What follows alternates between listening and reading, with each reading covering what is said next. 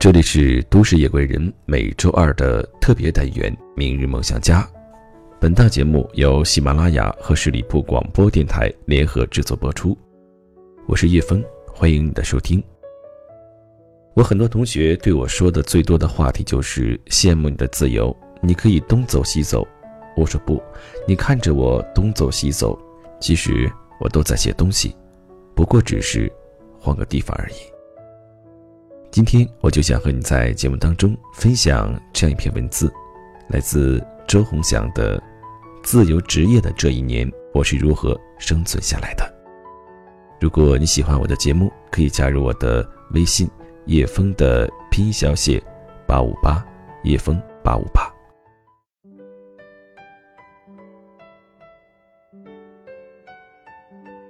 当大部分人都在朝九晚五的工作的时候，我身边的许多人已经放弃工作，开始做起自己的事情来。这种生活趋势放在十几年前，一定会被大部分老一辈的人觉得不可思议且疯狂。但现实生活中，我身边许多从事着自己兴趣爱好并 SOHO 在家的人，已经开始买车买房，甚至过上了比上班白领更优质的生活。两年前。我还和大部分人一样窝在方方正正的 office 里，蹲着自己独有的小小的格子间。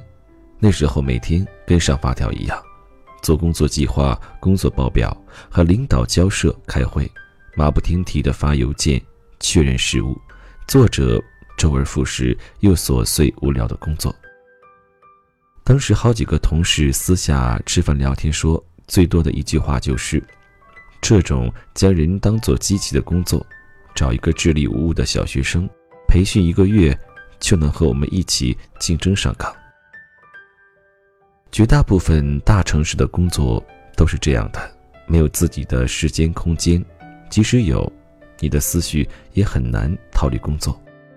电话永远都是在处理公务，与亲人交谈的时间不及平时通话时间的二十分之一。后来我辞职了，然后我身边的人都认为我疯了。在过去的一年里，我一直处于自由职业的状态。我以为大部分的自由职业者都过得很艰难，后来我发现不是，过得艰难的自由职业者多半有几个问题：第一，他并不是在自己擅长的领域做着自由职业，说到底就是功夫不到家，不过硬。做得不够好。第二，他并没有将自由职业当做一份工作。自由职业的时间很多时候相对自由，但更多时候相对并不自由。如果你不会给自己安排时间，自律的去做这些事情，那你就只能坐吃等死。第三，你没有一技之长，你的自由职业就是自由。而无职业每天在家奇思妙想，却根本不知道自己到底想做什么。这样情况下的你，真的不适合自由职业，而应好好的去单位工作。因为至少单位会告诉你你要做什么。我身边有很多比我努力的人，虽然他们觉得我这样的摩羯座已经足够可怕了。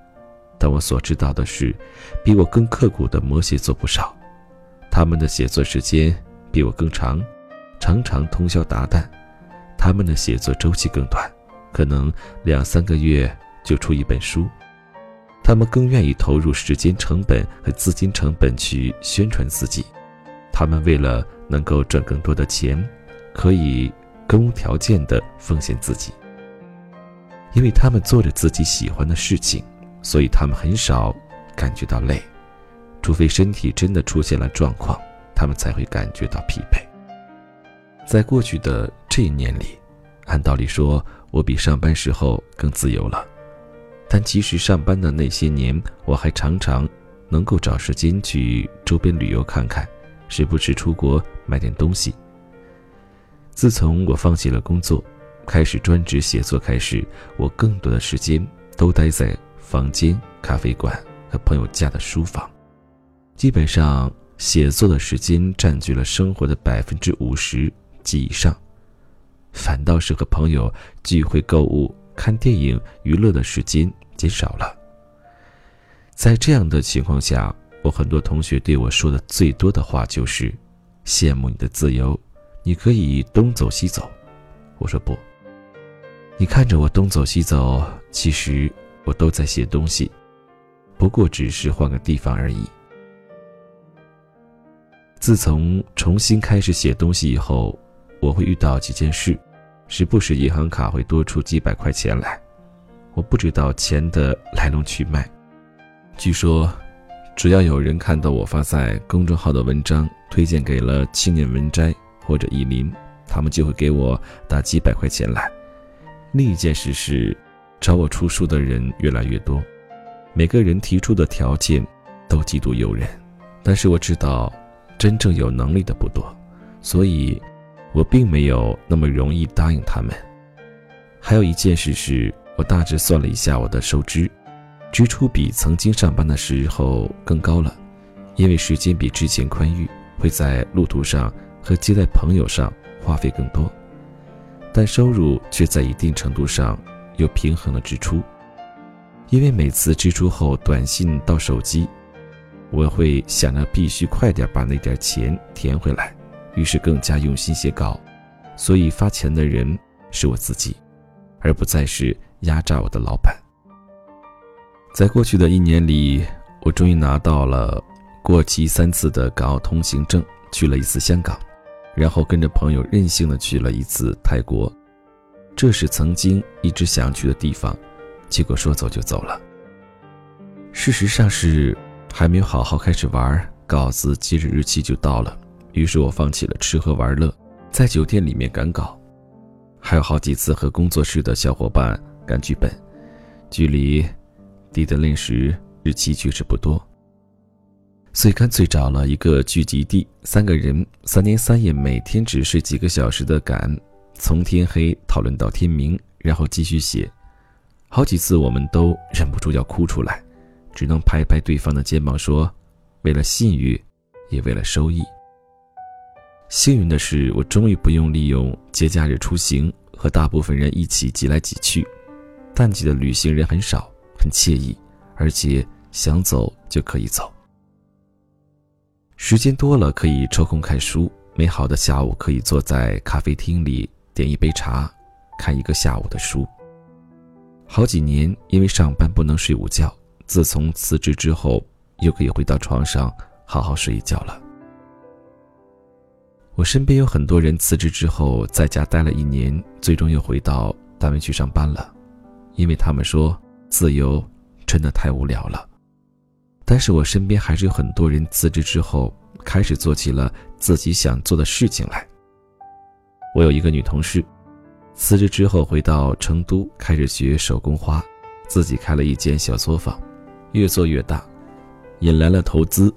还有一个男同事辞职之后回家开始做自己想做的设计，开始接私活，后来也开启了自己的工作室。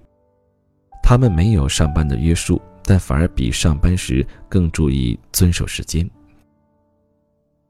有一天，我、张小涵、陆思浩、姬潇四个人在群里聊天。聊到去年赚的钱，卢思浩说两百万，张小涵说一百多万，绩销说差不多。我虽然也不少，但我只能默默的数着他们版权后面的零。卢思浩比我想象的还要拼，基本上我最晚凌晨三点睡的时候，他还在线上，而且一路跑签售，还每天更新文章。虽然他总说自己身体不好。可是却从没有喊过累。小韩总说白天不见人，夜晚出来活动，常常写剧本和写小说同时进行。小说出版后，剧本接着写，打两份工赚两份钱。季潇是一边开餐厅一边写东西，餐厅用心经营，文字一点也不落。和他们比起来，这一年里我的自由职业真的只能算实现了温饱。但却也能让自己怡然自得。我们的朋友里经常有人说，别人只会看到你飞得高不高，不会管你飞得累不累。其实，不管你是自由职业，还是做着自己安分的工作，关键一点都是在于用心投入。没有白白飞来的钱，也没有完全轻松的工作。真正的自由职业，是你选择了自己愿意累的职业，并投入到了别人眼中那些你自由的时间。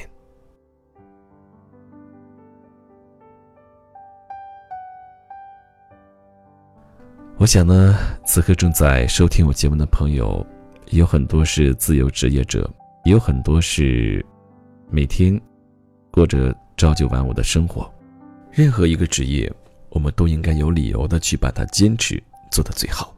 那如果你想成为一个自由职业者，或者是在自己工作之余找一份其他的工作来充实自己的话呢，可以加入叶峰的微商军团，微信号是叶峰拼小写一九八五一三一四，叶峰一九八五一三一四。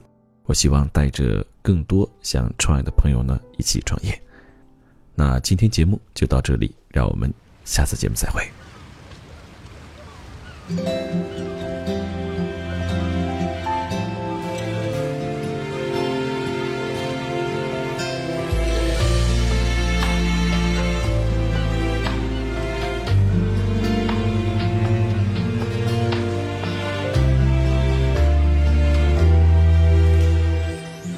方向就在正前面，只是隔着片海面。试图穿越，高估了心愿，无奈望着说再见。未来如果会出现，那个瞬间会兑现。话说永远，好像一个圈，总有眩晕的。那天，请给我找些好理由，让我明白的更多，也从此不再一个人寂寞，有一个人等我。有些事一转眼，也许就会改变，忽然那么明显。不管你情不情愿，念与不念，总是让你无言。有些爱一转眼，也许就会遇见，有缘相守明天。让褪色的时间变得鲜艳，不止一点，拯救了我的世界。